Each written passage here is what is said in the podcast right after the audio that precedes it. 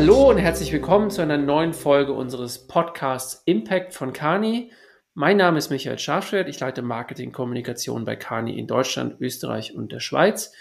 Und das ist die letzte Folge unserer Miniserie innerhalb der Impact-Serie. Nämlich, wir haben jetzt die letzten vier Wochen jede Woche einen Podcast gemacht zum Thema Halbleiterkrise. Ähm, war, wieso ist es, wie kann es passieren, dass plötzlich äh, in der Welt nicht mehr genügend Halbleiter ähm, auf dem Markt sind und das beispielsweise dazu führt, dass Automobilunternehmen ihre Bänder teilweise stehen, stillstehen lassen müssen. Da habe ich erst aus einer Industrieperspektive mit Guido Hertel gesprochen, dann äh, war die Einkaufs äh, Einkaufssicht äh, mit äh, Michael Stromer. Letzte Woche habe ich mit äh, Thomas Luck gesprochen, der Autoexperte ist. Das war auch ein sehr spannender Podcast, der das nochmal genau aufgedröselt hat, wer da eigentlich wie betroffen ist. Und heute zum Abschluss spreche ich in der Serie mit jemandem, der nochmal einen ganz anderen Blick auf das Thema hat und ein absoluter Kenner auch ist, wenn es um Halbleiter und Hightech geht. Äh, bei mir ist heute zugeschaltet Dieter Gerdemann. Hallo Dieter. Hallo Michael, freue mich, dass ich da bin. Ähm, erstmal die, die Frage äh, zu dir, weil ich das immer stelle, wenn jemand neu, wenn ich erstmal einen Podcast mit jemandem aufnehme, äh, wo, wo sitzt du denn? Äh, brav im Homeoffice oder darfst du ab und zu schon auch mal wieder zu klären? Ja, wir, wir dürfen ja schon ins, ins Büro, aber ich sitze in der Tat im Homeoffice äh, in der Nähe von München. Ähm, habe mich da auch, muss ich sagen, über das letzte Jahr äh, ganz gut eingearbeitet, muss man ja sagen, nicht eingelebt, sondern eingearbeitet der Radius ist natürlich relativ klein mit den Wegen zum Kühlschrank, zum Bett und zum Schreibtisch. Da wünscht man sich schon manchmal ein bisschen mehr Radius, aber was soll's. Ein bisschen muss man auch durchhalten und äh, es hat auch Vorteile, nah bei der Familie zu sein und nicht immer unterwegs, wie wir Berater ja normalerweise unterwegs sind. Ja. Was ich jetzt heute an dieser Ausgabe spannend finde, mit dir zu sprechen, ist, dass du nicht zum einen nicht nur Hightech-Experte bist, sondern du hast auch eine Zeit lang außerhalb von Dach gearbeitet, hast also einen sehr guten globalen Blick. Was erzählen uns, was hast du die letzten Jahre wo gemacht? Genau, also ich äh, ja, bin ja gestartet in München, meine Reise sozusagen vor äh, mittlerweile fast zehn Jahren. Bin dann für vier Jahre in Silicon Valley gegangen, ähm, um äh, dort mir die äh, Tech-Branche äh, vor Ort näher anzuschauen und dabei behilflich zu sein, unser Tech-Geschäft an der Westküste aufzubauen. Das hat natürlich Einblicke äh, gegeben, nicht nur in die Spieler ähm, im Silicon Valley, sondern in Gesamtheit, wie das Silicon Valley an sich tickt, äh, wie innovativ es unterwegs ist, wie offen äh, die Menschen dort sind für Austausch äh, und wie anders die Kultur da ist, ähm, auf, auch auf der Engineering-Seite insbesondere im Vergleich zu dem, was ich so aus Europa kannte oder kenne von vorher. Dann bin ich aus dem Silicon Valley vor äh, ungefähr vier Jahren dann für zwei Jahre nochmal ins, äh, nach Singapur gegangen, äh, konnte da dann eben äh, von der anderen Seite der Weltkugel auf dieselbe Industrie schauen, auch sehr spannend, da äh, im Maschinenraum der Welt sozusagen äh, zu agieren, auch da wiederum völlig andere Kultur. Äh, und das ermöglicht schon äh, einen ganz guten Blick, glaube ich, global auf das Thema Hightech äh, und hat mich, muss ich sagen, auch persönlich natürlich sehr bereichert. Mhm. Genau, das ist nämlich das, das, das Tolle, dass wir heute miteinander reden können, dass du diesen globalen Blick hast, weil wir wirklich über diesen Hightech-Sektor sprechen ähm, wollen. Da habt ihr unter anderem im letzten Jahr eine, eine Studie zugemacht. Bevor ich dazu komme und bevor ich auch zur Frage komme, was eigentlich Hightech eigentlich ist aus deiner Sicht, mal so eine Frage noch vorab. Hat dich das denn überrascht, dass wir jetzt bei dem im Halbleiterbereich in so eine krisenhafte Situation kommen, dass es so eine Verknappung auf dem Markt gibt? Nun, also überraschen wäre jetzt zu viel gesagt. Ich meine, diese Krisen gibt es und gab es ja immer wieder. Also ähm, und Auslöser sind vielfältig. Es waren ähm, Erdbeben in Taiwan oder Japan, die äh, Knappheiten ausgelöst haben. Was mich schon überrascht, ist die Intensität und die Magnitude der Knappheit, die wir jetzt erleben. Bislang waren das immer so Strohfeuer, die relativ schnell vorüber waren. Und Strohfeuerchen, kann man sagen, gab es auch entlang der gesamten Wertschöpfung in der Halbleiterbranche, gibt es fast ständig. Irgendwelche Materialien sind immer knapp und eng. Aber jetzt in der Breite und über die gesamte Wertschöpfung der Halbleiterindustrie äh, diese Knappheit zu sehen, das überrascht mich schon. Und auch die die Auswirkungen, die das nach sich zieht und vor allem auch die Dauer, die es ähm, dauern wird, bis tatsächlich diese Knappheit äh, nachhaltig im Griff ist. Das ist schon etwas, was mich ein bisschen überrascht hat und ich glaube, das hat auch so keiner kommen sehen, denn in gewisser Weise kann man sagen, war das der Perfect Storm. Ne? Es kommen so viele Dinge zusammen, wie äh, natürlich Covid-19, dadurch der gestiegene äh, Demand in Sachen Monitore und Laptops und Computer für den Heimbedarf, denn jeder hat sich sein Homeoffice gemütlich eingerichtet äh, mit IT-Equipment und mal ordentlich aufgerüstet. Ähm, dann die äh, Umwälzung, die wir sehen in der Automotive-Branche mit äh, autonomem Fahren äh, und der technischen Aufrüstung der Autos. Ähm, und äh, das sind nur zwei Dinge, die wir, die wir sehen und die äh, nachhaltig eine Veränderung auslösen. Setzt sich fort in Consumer Electronics im Allgemeinen. Jede dumme Kaffeemaschine mittlerweile ist halbwegs intelligent und hat Semiconductor-Material drin.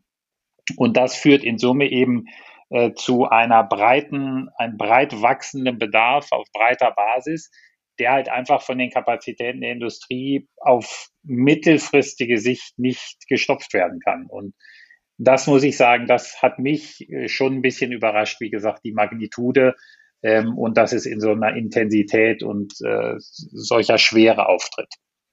Hm. Jetzt hast du eben ein schönes Beispiel genannt, selbst die dumme Kaffeemaschine, die heute irgendwie Elektronik drin hat. Ähm, das, das führt mich zur Frage, ähm, Hightech ist so ein Begriff, den benutzt man im, irgendwie im, im, zumindest in geschäftlichen Zusammenhängen irgendwie sehr selbstverständlich, ohne sich eigentlich mal die Frage zu stellen, was ist Hightech eigentlich? Oder man denkt irgendwie an KI und irgendwie Softwarelösungen oder was auch immer. Ähm, wie würdest du denn Hightech definieren oder abgrenzen? Wo fängt ja. denn für dich Hightech eigentlich an? Ja. Naja, also Hightech ist natürlich laut Definition erstmal irgendwie the bleeding edge of technology. Ne? Also da, wo Technologie, wo Technologieforschung stattfindet und wo es beginnt, und das ist mir auch wichtig, irgendwie einen materiellen Business Impact zu haben. Ich glaube, das ist eine wichtige einseitige Begrenzung, denn äh, auch wenn wir natürlich viel über Dinge wie Quantencomputing oder sonst was reden, auch das ist Hightech.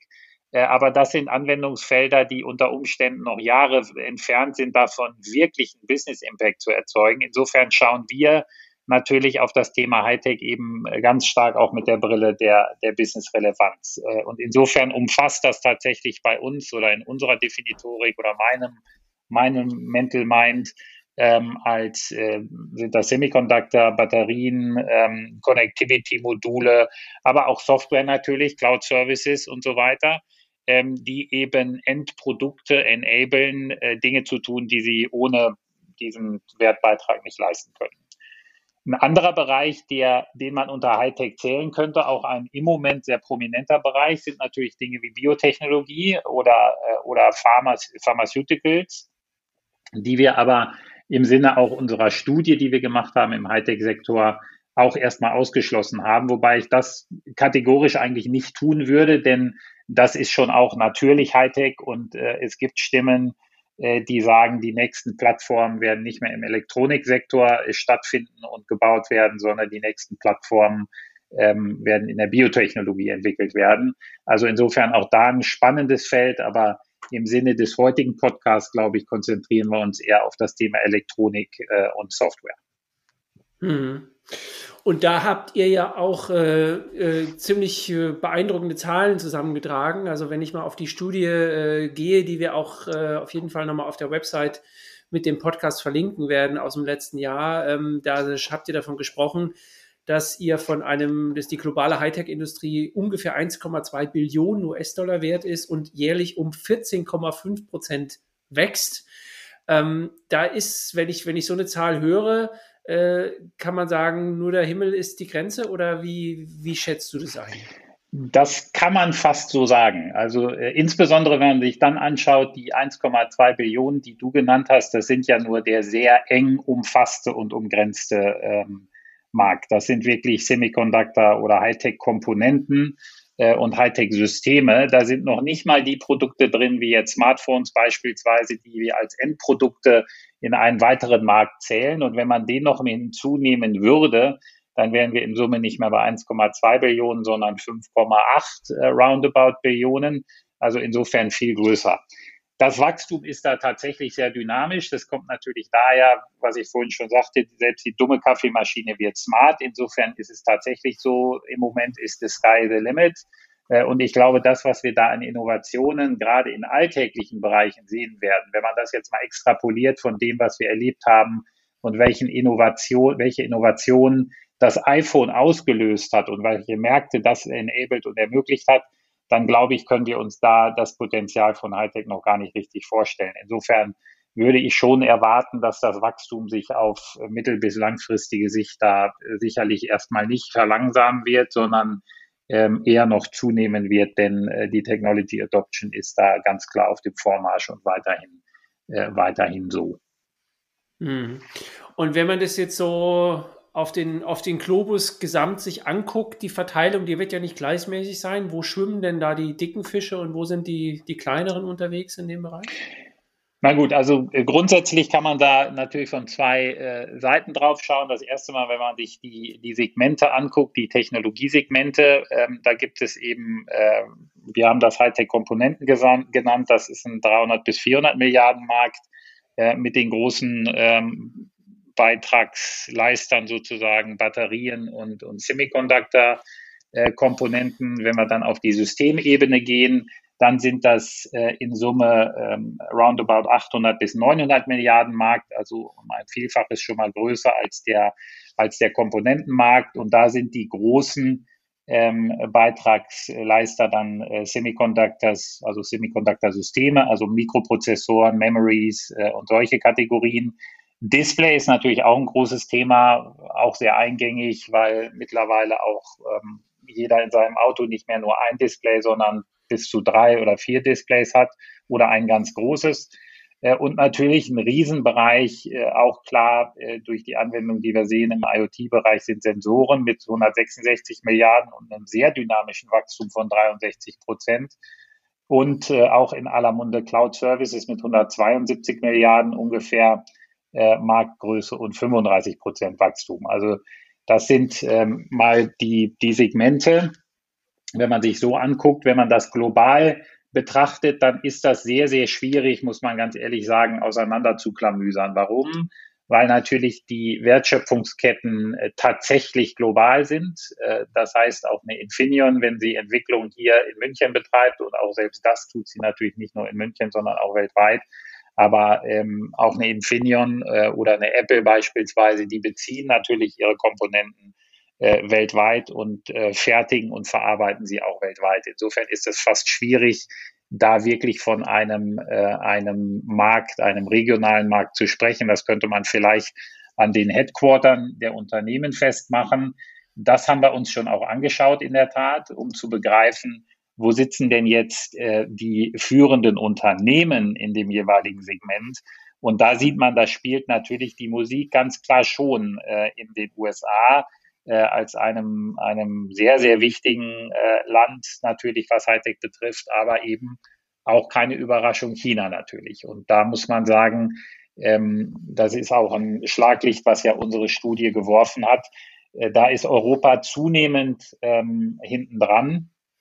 Äh, will heißen, die Unternehmen äh, wie Siemens oder auch Infineon, auch wenn sie per se jetzt die Einzelunternehmen nicht an Boden verlieren, so ist es doch die Industrie oder die Summe der Unternehmen, die da äh, an Boden verlieren und überholt werden, eben von, äh, von Playern aus China oder Asien.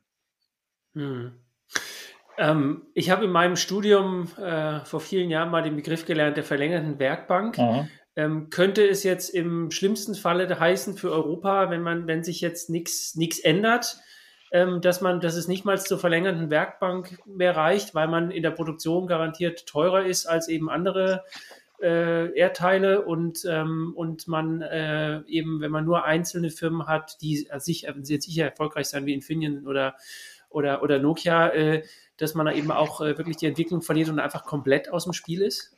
Und komplett abhängig? Das kann natürlich schon passieren. Das ist so. Das ist auch tatsächlich ein, ein sehr relevantes Risiko, dem wir uns stellen müssen. Aber grundsätzlich bin ich schon ein positiv denkender Mensch. Ich glaube, ähm, wenn sich Europa auf seine Stärken besinnt, und diese Stärken sind ja äh, Innovation und die Kunst des Engineerings, ähm, und wenn wir die zum Tragen bringen, dann wird Europa immer eine Rolle spielen. Also das ist ja auch heute so. Ich meine, es wird kein kein äh, iPhone gefertigt ohne, äh, ohne Content von europäischen Lieferanten. Das ist so und das ist auch ähm, äh, im Moment so, ohne dass Apple da eine Chance hätte, ähm, so einfach einen Ersatz vorzunehmen. Ne? Insofern sind die europäischen Unternehmen da, wo sie positioniert sind, schon gut positioniert.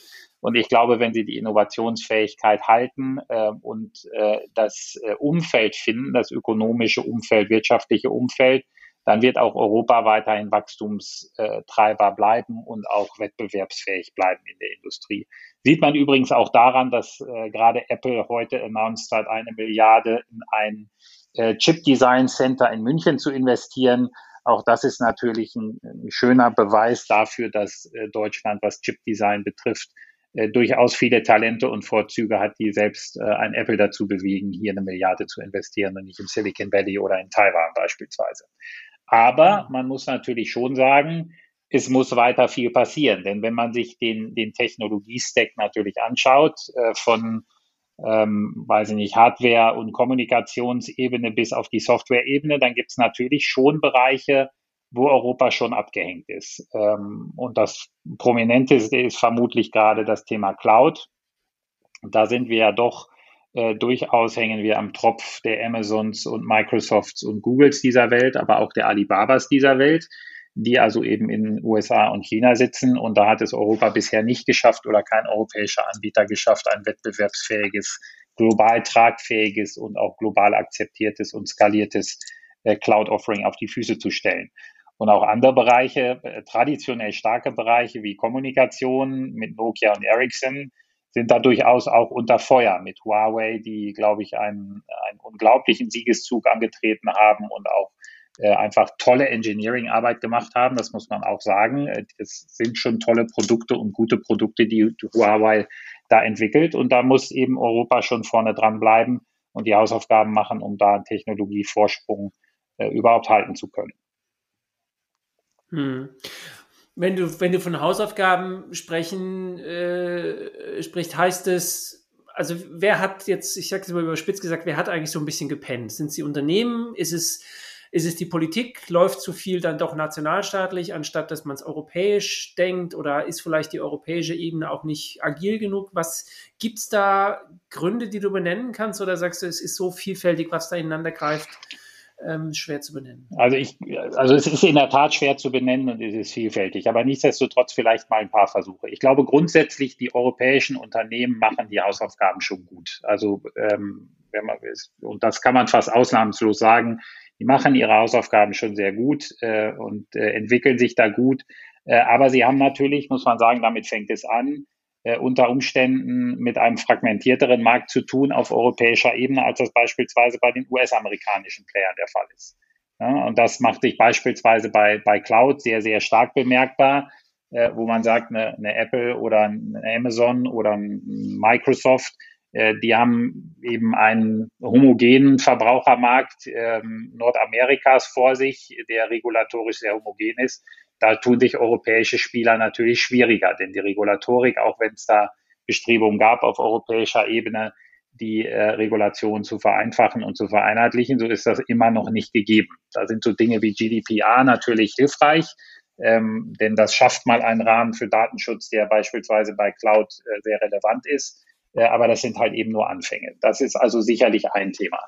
Ein zweites Thema ist, glaube ich, auch, dass die äh, Politik äh, durchaus einen Beitrag leisten kann, den teilweise stattfindenden, und ich will gar nicht so polemisch sagen Ausverkauf, aber tatsächlich den Verkauf von Kronjuwelen, die wir hier haben oder hatten, an amerikanische oder asiatische Unternehmen auch tatsächlich zum Teil einfach zu verhindern. Denn da sind ähm, ähm, die Amerikaner und die, äh, die Chinesen sicherlich Forscher in ihrem Kartellrecht ähm, und sind da gegebenenfalls ähm, früher bereit, auch mal ein Veto einzulegen.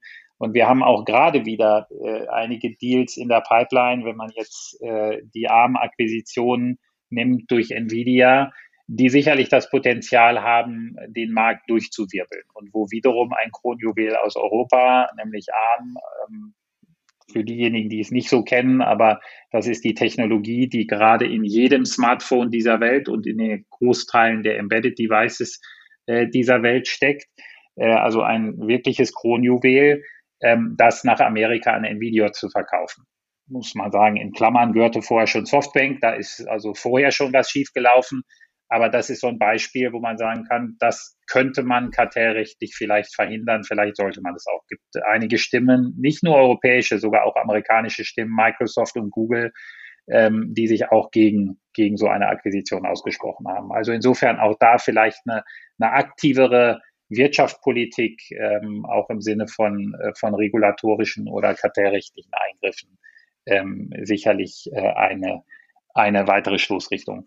Dritte, hm. drittes Thema ist äh, sicherlich Talent ähm, und äh, die Entwicklung von, äh, von äh, Capabilities und Wissen und Know-how ähm, durch Universitäten, durch Forschungsinstitute. Ich glaube, da hat ähm, insbesondere Deutschland ein tolles System mit den mit den Universitäten und den angewandten Forschungseinrichtungen wie dem Fraunhofer Institut. Das ist ein System, ähm, worum wir beneidet werden in der Welt, wurde ich auch oft zum Beispiel im Silicon Valley darauf angesprochen. Ähm, aber auch das ist ein System, was, wenn man sich es in absoluten Zahlen anguckt, äh, was wir an Talenten hervorbringen in den Bereichen Software oder Semiconductor, natürlich hält es nicht mit, mit dem Output, den China oder die USA produzieren. Das ist der eine Punkt. Und der zweite Punkt ist, dass wir auch viel Talent verlieren in, ähm, in die Industrien in Nordamerika und in, in China. Und ich glaube, da sind wir dann wieder beim Zirkelschluss bei den Unternehmen angekommen, wo vielleicht auch die Unternehmen mehr tun müssen, um die Talente äh, tatsächlich hier lokal zu entwickeln, lokal zu halten, um den Businessvorsprung, den wir in einigen Bereichen noch haben äh, und den Innovationsvorsprung auch weiterhin äh, aufrechterhalten zu können. Also insofern mhm. sieht man, ist eine Vielzahl an Themen, äh, die da relevant sind und die da reinspielen. Insofern ist es keine einfache Lösung, die wir hier vor uns haben. Ich glaube, das ist ein, ein langfristiger Prozess, wo äh, viele mithelfen müssen, sozusagen ähm, die Sicherung äh, der Kerntechnologien in Europa ähm, auch weiter zu gewährleisten. Mhm. Ja, mir hat mein befreundeter Tech-Experte gesagt, naja, wir haben aber auch den Fehler gemacht in Deutschland und Europa die letzten Jahre, wir haben uns über jeden neuen Pizza-Online-Lieferdienst äh, gefreut, mhm. der etabliert wurde, weil wir so gesagt haben, in den USA, die, da läuft das Consumer-Geschäft und das müssen wir auch machen. Und wir haben Deep Tech einfach vergessen. Mhm. Ähm, kann man so weit gehen aus deiner Sicht, dass wir das einfach wirklich nicht die Würdigung hatten, weil du sprichst ja an Fraunhofer und so ist ja alles da. Ja, die Frage ja. ist ja, wieso gelingt es nicht aus aus einer Innovation, die bei Fraunhofer entsteht, in Europa einen, äh, einen globalen Player ja. zu machen. Also ich glaube, der Punkt ist schon sehr relevant. Das, das äh, Interessante bloß ist, diese Stimmen gibt es, by the way, auch im Silicon Valley. Genau die Diskussion habe ich auch im Silicon Valley erlebt, auch in Singapur, wo auch gesagt wird, auch da Deep Tech ähm, äh, ist da auch, hat da auch nicht den Stellenwert, den es haben sollte. Und auch da gibt es kritische Stimmen, die sagen, naja, seit zehn Jahren vielleicht sogar schon 15 Jahren haben wir eigentlich auch aus dem Silicon Valley keine echte Innovation mehr erlebt. Ähm, denn im Kern sind die Lieferdienste oder die Ubers dieser Welt, und Uber kann man jetzt vielleicht noch streiten, ob Mobilitätsdienste eine echte Innovation sind, aber im Kern sind die Lieferdienste auch keine wirkliche, wirkliche tolle Innovation, die die Menschheit weiterbringt. Ja, also insofern will ich nur sagen, diese Diskussion gibt es überall. Aber ich glaube schon, dass es äh, in der Wahrnehmung von Deep Tech ähm, einen dramatischen Unterschied zwischen dem Silicon Valley und Europa hat. Ähm, und zwar ist der Begriff, und ich finde, man kann das sehr anschaulich machen, an der Verwendung des Begriffs Nerd. Äh, der Begriff ist in Europa, würde ich sagen, nachdem wie ich ihn empfinde, durchweg negativ belegt, während er in den USA ähm, durchaus positiv belegt ist. Also ein Tech-Nerd zu sein, ist da eine Qualitätsbezeichnung äh, oder eine Auszeichnung dafür, dass man sich große Kompetenz erworben hat und tiefe Kompetenz erworben hat äh, in einigen Bereichen. Äh, und auch Nerds verdienen da durchaus, ähm, ja, wenn man sich das bei Google anguckt, die Top-Ingenieure ähm, mindestens ebenso viel, wenn nicht mehr, wie, wie Top-Manager in Teilbereichen. Ne? Und das ist, glaube ich, äh, ein, eine, ja, ein, ein Punkt, wo man sieht, wie unterschiedlich die Kultur ist. Und ich glaube, da das ist ein Bereich, äh, wo Europa durchaus in der Wertschätzung von Amerika lernen kann, äh, dass wir Tech, Deep Tech und die Kompetenz in Deep Tech einfach mehr wertschätzen äh, und sie auch entsprechend, entsprechend mhm. vergüten. Ähm, zum Schluss mal noch so eine polemische, bisschen polemische Frage, weil du hast natürlich eben gesagt, das ist alles ein globaler Markt und die Lieferketten sind global und so. Aber wenn ich mir eure Studie angucke, ähm, ja, muss man sagen, Europa hat da, muss da mal an mindestens einen Zahn zulegen. Ähm, wir haben jetzt auch gerade den Vergleich zu den USA aufgemacht. Wenn ich mir aber dann China angucke, also ihr habt da beispielsweise gesagt, Hightech-Patentanmeldungen in China lagen im Jahr 2014 mhm. bei 75.000 im Jahr 2019 mhm. bei 275.000. Das war ein Plus von 265 Prozent. Ja. Umgerechnet auf Europa mhm. kam in, auf eine Innovation oder ein Hightech-Patent in äh, Europa äh, kamen 3,2 2014 äh, in China und heute ist das schon der Faktor, oder 2019 war es schon der Faktor 12. Ähm, mhm. Wer ist eigentlich die, der größere Wettbewerber? Ist es äh, eher in asiatischen Bereichen, vor allem China, zu sehen oder ähm, ist es am Ende, kann man das gar nicht so ausmachen, weil du eben sagst, es kommt vor allem auch auf die Segmente an, in denen man unterwegs ist? Also es kommt sicherlich auf die Segmente an, aber ich würde schon sagen, langfristig betrachtet ist es ganz klar China. Ne? Das muss man ganz klar sagen. Ich meine, auch die Amerikaner nehmen China als den Hauptwettbewerber wahr. Und ich glaube, wir müssen uns die Frage stellen, und das, das ist dann schon, nimmt dann schon geopolitische Dimensionen an. Aber wie sieht denn die Weltordnung der Zukunft aus? Ne? Und wer spielt denn da überhaupt in Anführungsstrichen gegeneinander? Ist das Europa gegen Japan, USA und China äh, und Korea beispielsweise? Oder sind es beispielsweise ähm, die westlich beeinflussten ähm, Hemisphären, also Europa und USA, jetzt mal im engeren Sinne genannt, gegen China und Japan und Korea? Oder ist es gar USA, Japan, Korea und äh, Europa zusammen gegen China? Ähm, das ist, glaube ich, eine Frage, äh, die muss ich noch finden. Ähm, und das wird auch nicht zuletzt äh, davon abhängen, glaube ich, wie ähm, sich China auch auf der politischen Ebene äh, positionieren wird, auch wie sich die USA natürlich auf der politischen Ebene positionieren wird. Ich glaube, die Polemik, die wir in den letzten vier Jahren erlebt haben, die werden wir glücklicherweise in den nächsten vier Jahren nicht erleben. Ähm, aber das heißt nicht, dass die USA nicht trotzdem einen fundamental anderen Stance in Richtung China beispielsweise eingenommen haben.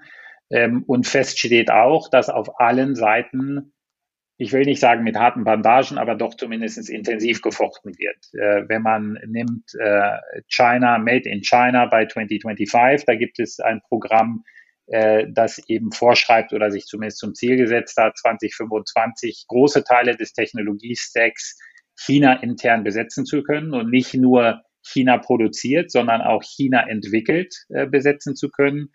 Die USA hat da mit dem Chips Act jetzt dagegen gehalten.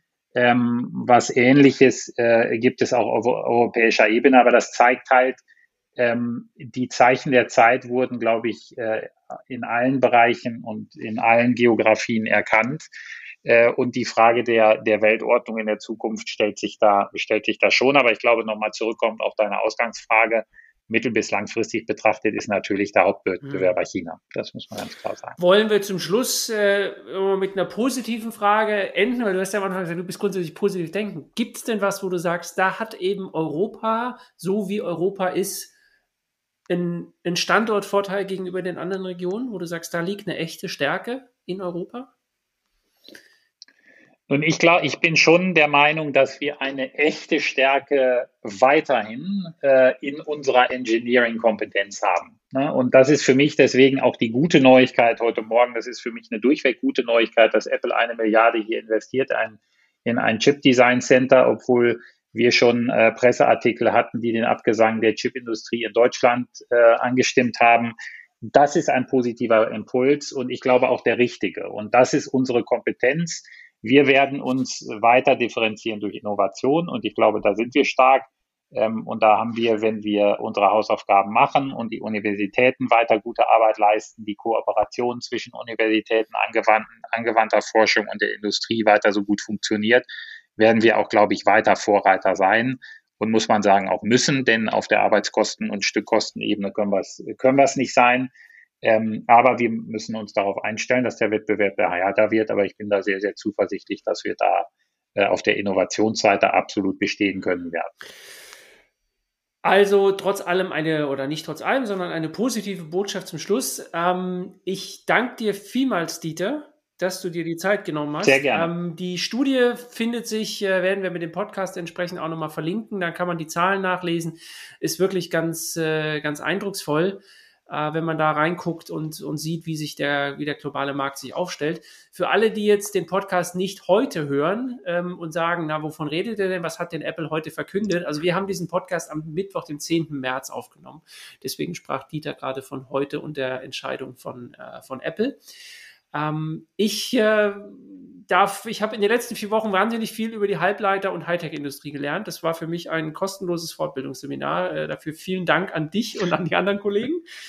Und ähm, wir werden uns in zwei Wochen wieder hören. Ähm, dann werde ich mit dem Kollegen Victor Dijon über ein ganz anderes Thema sprechen, ähm, nämlich was ist eigentlich Luxus in der Pandemie.